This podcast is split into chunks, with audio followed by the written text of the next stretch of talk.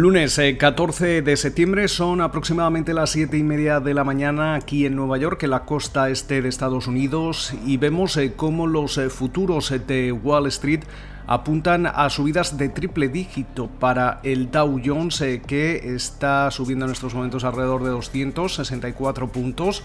Arriba también el Standard Poor's 500 eh, un 1,2%, mientras eh, que también sube el Nasdaq compuesto, cerca de un 1,5%. Vemos cómo esa rentabilidad del bono americano a 10 años eh, cae hasta el 0,67% y el West Texas Intermediate se está transando en el entorno de los 37,27 eh, dólares el barril. ¿Cómo están las encuestas de cara a esa cita electoral del próximo 3 de noviembre?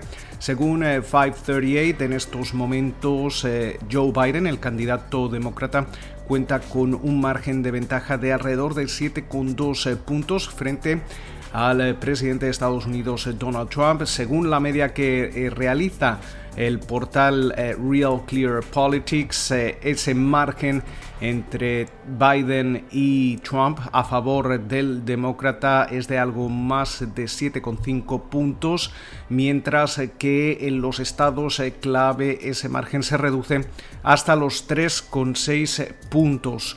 Comenzamos la semana con eh, anuncios importantes en lo que se refiere a compras y fusiones eh, corporativas. Hemos visto como Nvidia va a comprar ARM Holdings a, SoftBank por 40 mil millones de dólares. Eh, por su parte, también conocíamos durante el fin de semana como Gilead comprará Immunomedics por 21 mil millones de dólares. Pero sin embargo, una de las noticias para comenzar la semana que conocíamos a, última hora del domingo sigue fijándose en la saga entre ByteDance, TikTok y quien eh, finalmente acabará comprando las operaciones estadounidenses de la popular eh, aplicación. Veíamos eh, cómo Biden finalmente daba, o Microsoft mejor dicho, daba a conocer que Biden ha rechazado su oferta. Eso postula a que Oracle y, el consorcio que este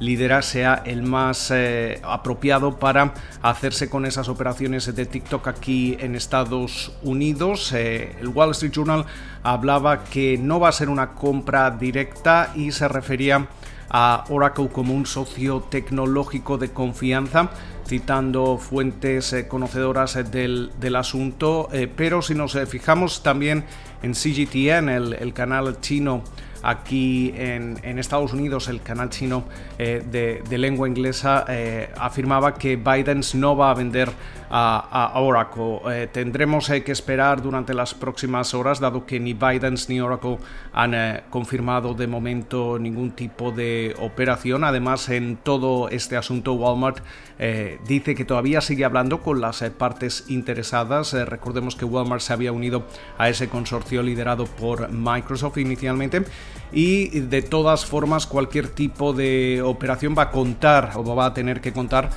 tanto con el visto bueno del gobierno estadounidense, de la administración Trump, como del gobierno chino. Mientras eh, tanto, Amazon eh, va a contratar 100.000 empleados en Estados Unidos y Canadá, precisamente para hacer eh, frente al aumento de las compras online. Eh, también eh, el Financial Times apuntaba que Netflix eh, va a superar a todos sus principales rivales en lo que se refiere al gasto en contenidos de entretenimiento este año. Estamos hablando de 13.600 millones de dólares. esta semana vamos a estar muy atentos sobre todo a la Reserva Federal, una, una, reunión significativa después de ese anuncio eh, en Jackson Hole, en Wyoming, o mejor dicho, en esa conferencia virtual este año en la que se daban a conocer los eh, cambios de política monetaria para el Banco Central estadounidense. También vamos a conocer las eh, proyecciones económicas. Esto va a ser importante dado que se espera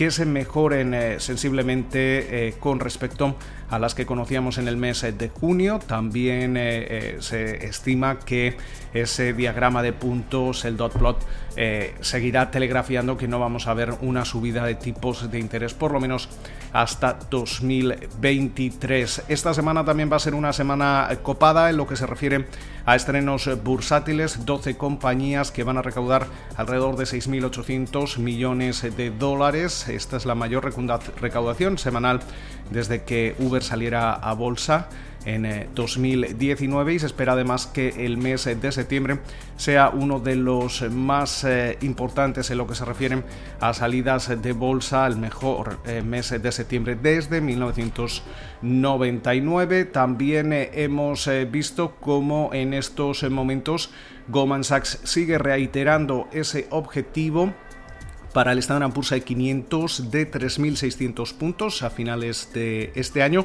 e incluso habla ya de los 3.800 eh, puntos a mediados de 2021. También hemos eh, conocido como el embajador en Estados Unidos en eh, China, Terry Branstad, abandona su, puesto en un momento además en que las tensiones entre ambos países se encuentran en, en, un punto álgido en numerosos ámbitos, eh, mientras eh, tanto también eh, vemos como cada vez es menos probable que vayamos a ver un nuevo paquete fiscal por parte de los legisladores en Washington antes de las elecciones del próximo 3 de noviembre.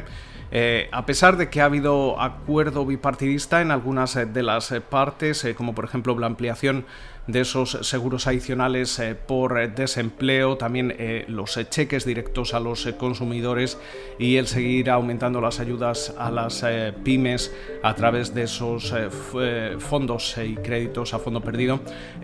parece que la gran diferencia sigue siendo el dinero que habría que destinar a los gobiernos estatales y locales. con lo cual va a ser una jornada interesante, una semana semana también eh, intensa aquí en Nueva York. Esperamos eh, que pasen ustedes un feliz día.